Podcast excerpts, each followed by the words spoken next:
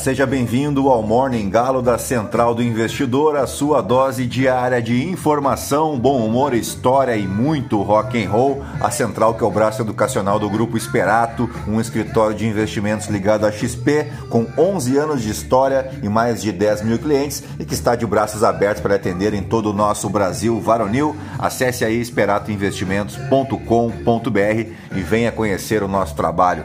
Eu sou o Felipe Teixeira e ao som de Creedence Clearwater Revival, nós vamos destacar o que de mais importante deve movimentar o mercado financeiro nesta quarta-feira, Dia Internacional do Sofá, 14 de setembro. Faltam 109 dias para acabar o ano, 19 dias para as eleições de outubro e estamos a 68 dias da abertura da Copa do Mundo no Catar.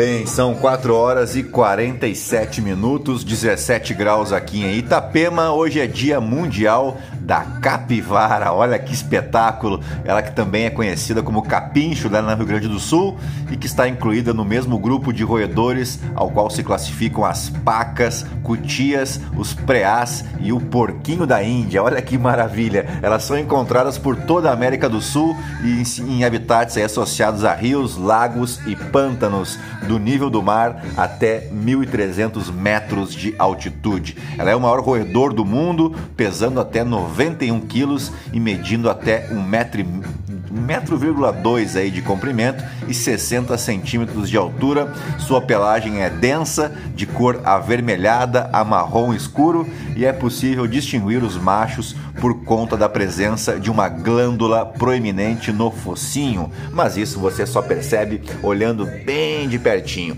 Bom, ela alcança sua maturidade sexual com cerca de um ano e meio de idade e as fêmeas dão à luz geralmente a quatro filhotes por vez pesando até um quilo e meio e eles já nascem com pelos e dentição permanente. Em cativeiro, as capivaras podem viver até os 12 anos de idade.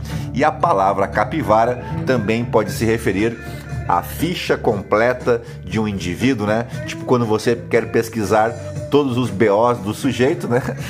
Aí você pode dizer que vai levantar a capivara do fulano e em outras culturas Capivara também pode ser relacionada à mulher safada ou a piriguete, mas não façam isso, né? Vocês que são educados, isso não é legal, especialmente do ponto de vista das capivaras. Bem, também é Dia Nacional do Frevo, um tipo de dança brasileira originada no Recife, no estado de Pernambuco. É um ritmo musical acelerado que mistura a marcha e o machixe e também possui alguns elementos de capoeira. O frevo é uma dança muito famosa e por isso, em 2012, uh, foi declarado como sendo patrimônio imaterial da humanidade pela Unesco, por ser uma expressão muito importante da cultura nordestina e brasileira. O Dia do Frevo é comemorado em 14 de setembro em homenagem ao jornalista Oswaldo da Silva Almeida, que foi, segundo pesquisas, o criador da palavra frevo, tendo sido escolhido a sua data de nascimento 14 de setembro de 1882 como a data de homenagem. Porém, entretanto, contudo, todavia, mais tarde, um dos historiadores afirmou que na realidade a primeira aparição da palavra frevo ocorrera em 9 de fevereiro de 1907, sendo essa data considerada oficial, pelo menos em Pernambuco, local de origem do frevo. Assim, em Recife, o Dia do Frevo também é comemorado no dia 9 de fevereiro, mas não tem importância, né? O realmente o que realmente importa é comemorar o Dia do Frevo, seja em 9 de fevereiro, seja em 14 de setembro. Bem, é aniversário de fundação da cidade de Presidente Prudente, em São Paulo, a capital do Oeste Paulista, cujo nome é uma referência ao ex-presidente brasileiro Prudente de Moraes, que foi o primeiro governador paulista entre 1889 e 1890. Atualmente é um dos principais polos industriais, culturais e de serviços do oeste de São Paulo. Também aniversaria hoje a cidade de Sinop, no Mato Grosso, cuja etimologia da palavra Sinop deriva do acrônimo de Sociedade Imobiliária Noroeste do Paraná, nome da empresa responsável pela colonização do norte do Mato Grosso por agricultores do norte do Paraná.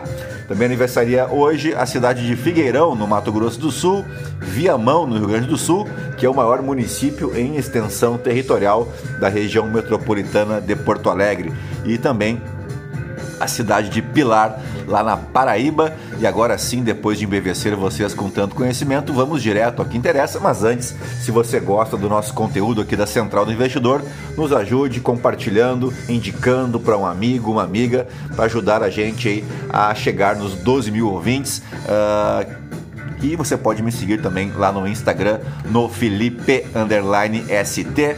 E é isso aí, gentalha. Bora operar!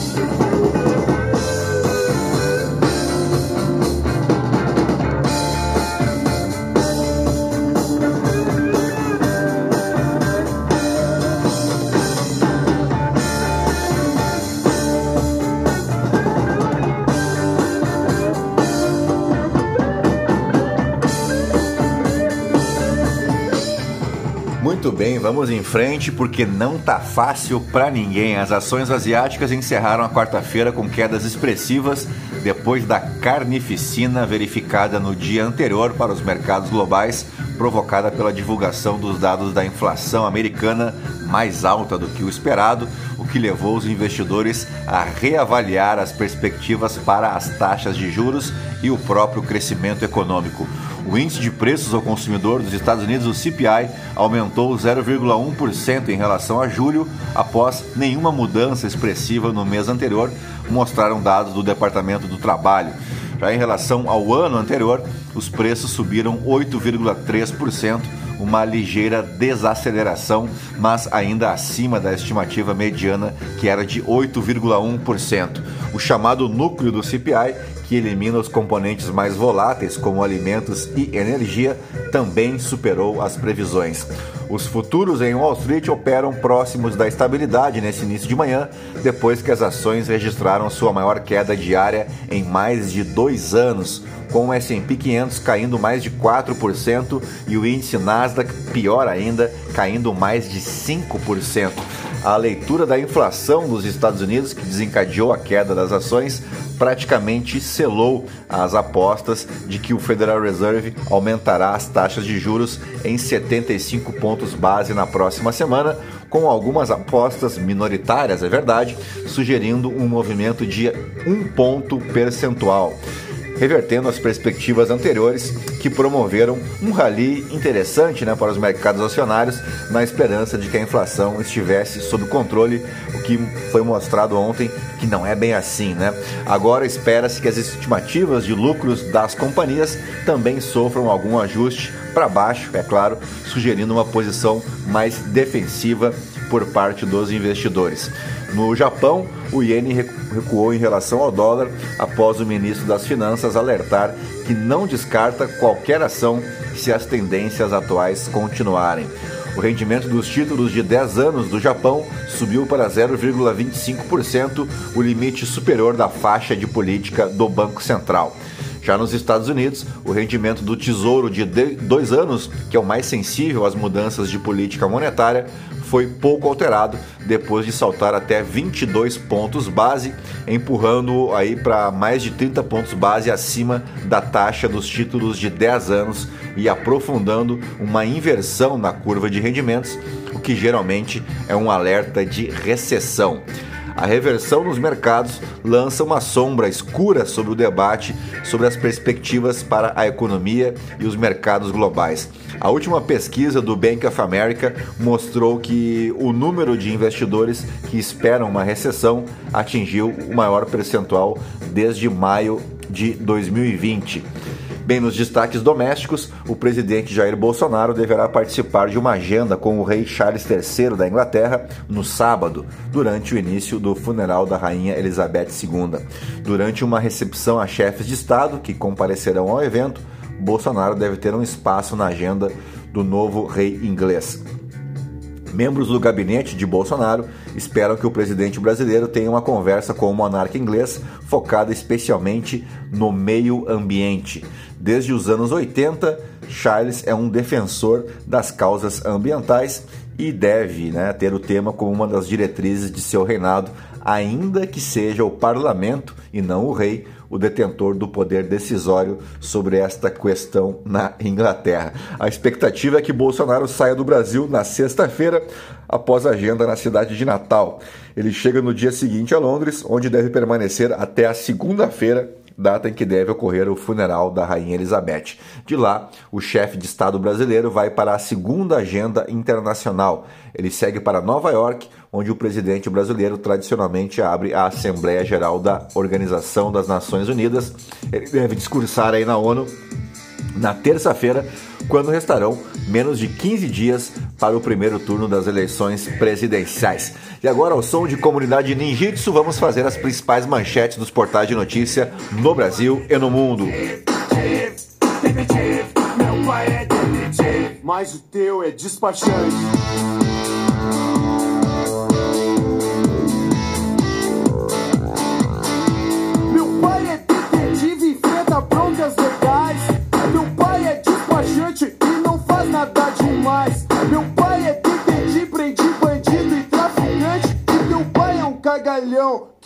Esconde atrás de estantes. meu pai é detetive, meu pai é detetive,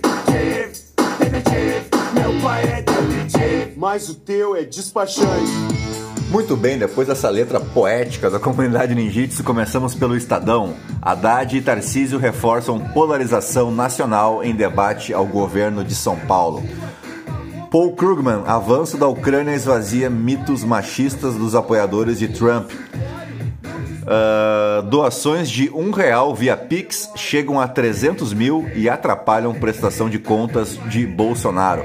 Rei Charles III se irrita com tinta vazada de caneta. Não suporto essa coisa. Veja vídeo. Farmácia Popular. Bolsonaro corta de fralda geriátrica a remédio contra diabetes. Veja a lista cortes atingem ainda medicamentos contra asma e hipertensão em troca de verba para o orçamento secreto. Sofre com crises de enxaqueca, conheça as causas e os tratamentos que ajudam a aliviar a dor de cabeça forte. Uh, jornalista Silvio Lancelotti, especialista em futebol internacional, morre aos 78 anos. Lula e aliados iniciam campanha pelo voto útil após petista ganhar pontos na pesquisa IPEC. Aliados de Bolsonaro exploram nas redes sociais declarações de Ciro contra Lula. Soraya manda recado a Valdemar Costa Neto. Se Bolsonaro for eleito, vai sofrer. Veja vídeo. Uh, vamos para a Folha de São Paulo. Rodrigo, atual governador de São Paulo, vira alvo preferencial de Haddad e Tarcísio em debate. Ninguém é responsável por irmão, diz Rodrigo sobre parente condenado. Irmão do governador confessou prática ilegal no caso da máfia do ISS. Lula quer políticas públicas com recorte de gênero e raça, diz representante da campanha. Haddad rivaliza com Tarcísio sobre vacina contra a Covid. Haddad não responde se irá aumentar tarifas do transporte. Veja vídeo. Alckmin diz que não vai comandar a economia em eventual governo Lula. TSE cede às Forças Armadas e aprova o uso de biometria em teste de urnas no dia da eleição. Justiça condena Sérgio Moro a pagar 10 mil reais em multa por ignorar decisão judicial. Doações antifraude de um real de bolsonaristas levam caos à campanha do presidente. Mulher é morta a facadas em recepção de hotel no centro de São Paulo. Vamos de valor econômico. Aprovado pelo TSE, projeto piloto com biometria sugerido pelas Forças Armadas Uh, o presidente do TSE, Alexandre de Moraes, explicou que neste ano o teste de integridade passará a ser feito com 640 urnas e que, 5 por, e que de 5 a 10% dessas urnas serão testadas com biometria.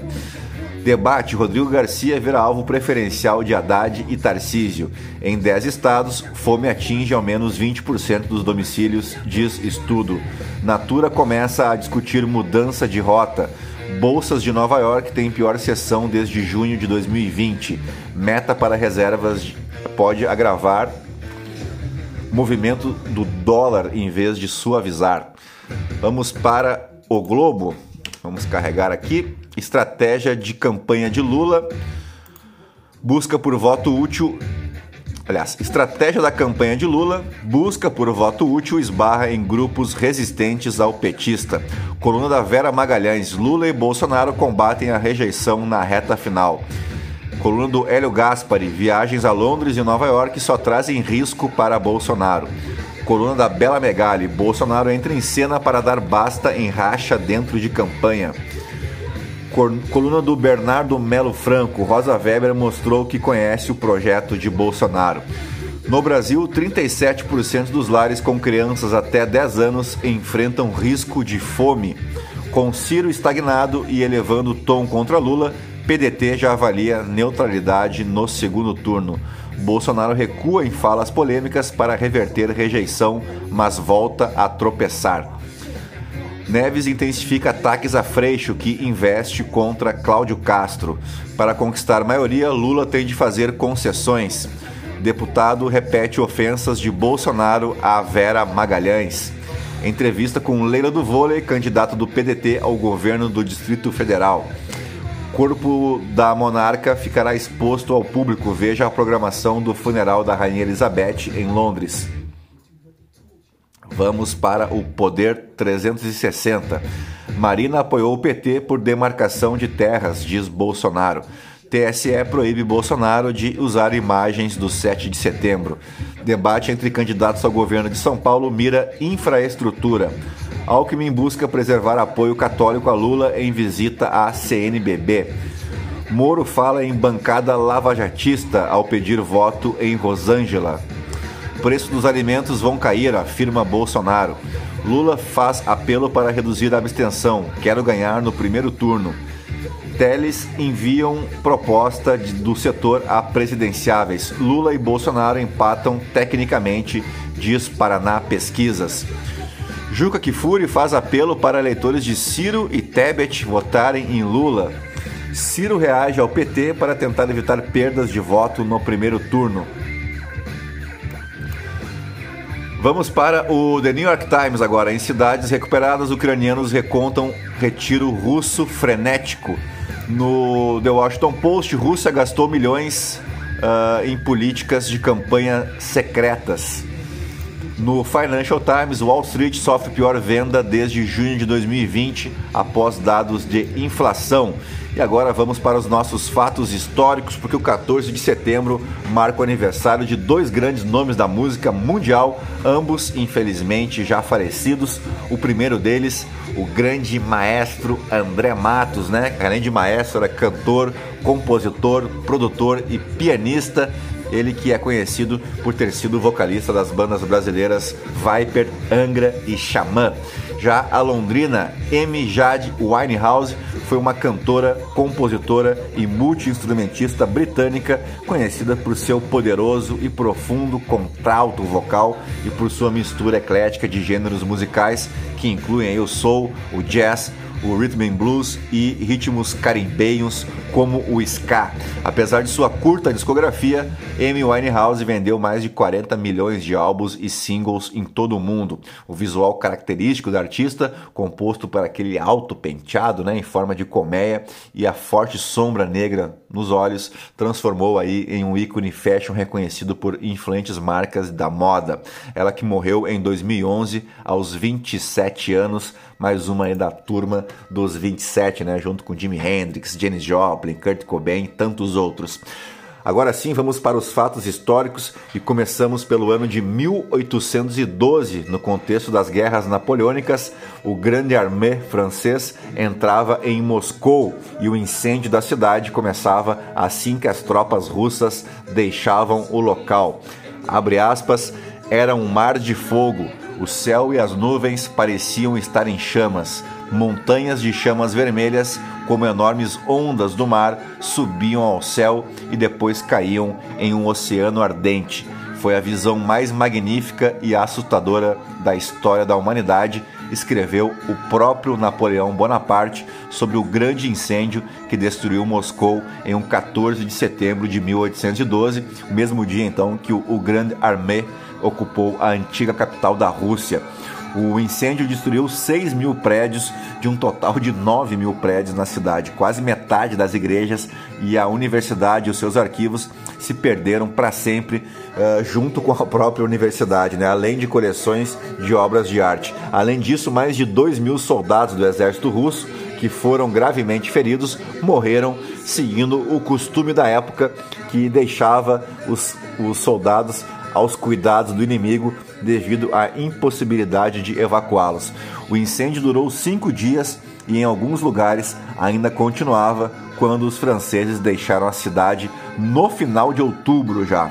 Aí você deve estar se perguntando, afinal de contas, quem incendiou a cidade? Bem, os franceses dizem que foram os próprios russos e os russos acusam os franceses. Olha que maravilha! Como diz o ditado, na guerra a primeira a morrer é a verdade.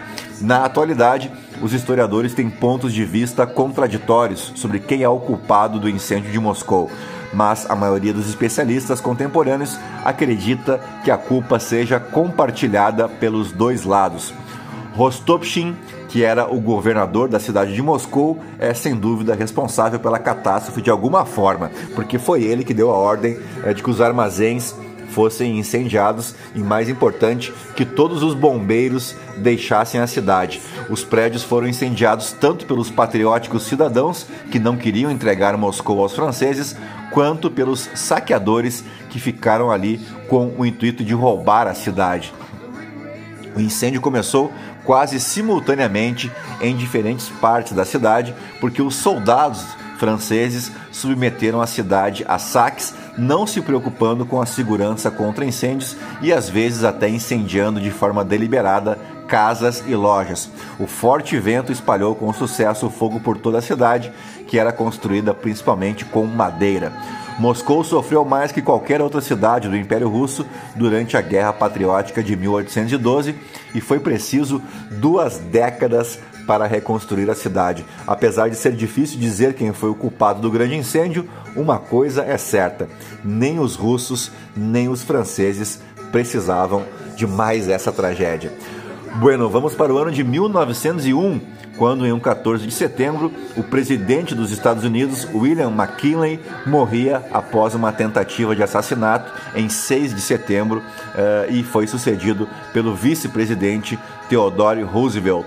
McKinley governou os Estados Unidos de março de 1897 até a sua morte e nesse período ele levou o país à vitória na Guerra Hispano-Americana em 1898, que inicialmente começou com uma revolta dos nativos contra o domínio espanhol. E olhe só, veja você, os Estados Unidos, à época, intercederam em favor da causa cubana. Expulsaram os espanhóis e obtiveram não apenas o controle temporário de Cuba, como levaram de brinde as ilhas Filipinas, Porto Rico e Guam para os Estados Unidos, tudo isso no valor de 20 milhões de dólares. E tu achando que era bom de trade, né? Imagina os americanos. Bom, essa vitória americana na guerra contra a Espanha marcou o começo de um período de dominação do Partido Republicano que duraria 30 anos. McKinley foi vítima de um atentado executado por Leon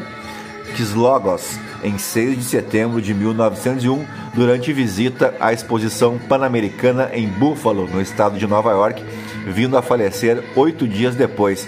Ele foi o terceiro presidente dos Estados Unidos a ser assassinado, os outros dois foram Abraham Lincoln em 1865 e James Garfield em 1881. E como três é demais, ao invés de pedir música no Fantástico, o Congresso americano resolveu agir e autorizou o serviço secreto a começar a partir de então a proteger os presidentes dali por diante. Vamos para o ano de 1917, agora de volta à Rússia, porque o Império Russo era formalmente substituído pela República Russa em um 14 de setembro. Se tu não sabia, a Rússia já foi uma república, só que durou apenas oito meses, porque a galera lá não é muito chegada né, nessa história de república, de democracia, né? Tu sabe o que aconteceu? A república foi rapidamente dissolvida após a Revolução de Outubro, estabelecendo-se a República Socialista Federativa soviética da Rússia, e aí sim, né, a União Soviética, essa sim duraria até 1991, mas isso é uma outra história. Em 1960, também, o 14 de setembro, era fundada a Organização dos Países Exportadores de Petróleo, a OPEP, que foi fundada aí pelo Irã, Iraque, Kuwait, Arábia Saudita e Venezuela, e que desde 1965 está sediada, você sabe, em Viena, na Áustria. Em setembro de 2018, os então 14 países membros representavam 44% da produção global de petróleo e 81,5% das reservas da commodity.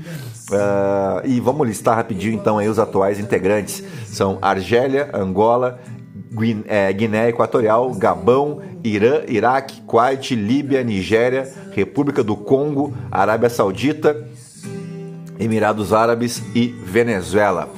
E assim chegamos ao final do nosso Morning Galo desta quarta-feira, 14 de setembro, agradecendo a tua audiência, a tua paciência, te convidando para você convidar novos ouvintes, né, amigos, parentes, entusiastas do mercado financeiro a vir conferir o nosso podcast, ajudar a gente a seguir aí conquistando novos ouvintes e chegando aí aos topos dos podcasts mais ouvidos da categoria, tá bom? Um grande abraço para vocês, um bom dia, espero que seja bem melhor do que ontem, né? Bons negócios e eu volto amanhã com mais uma edição do nosso Morning Galo. Fiquem na companhia aí do Porto Alegrense Ney Lisboa e eu volto amanhã. Tchau, fui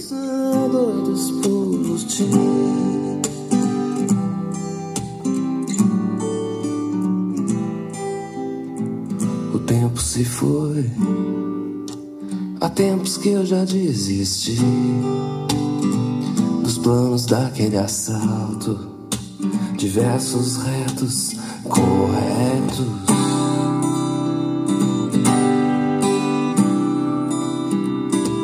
E o resto de paixão, reggae, vai servir pra nós.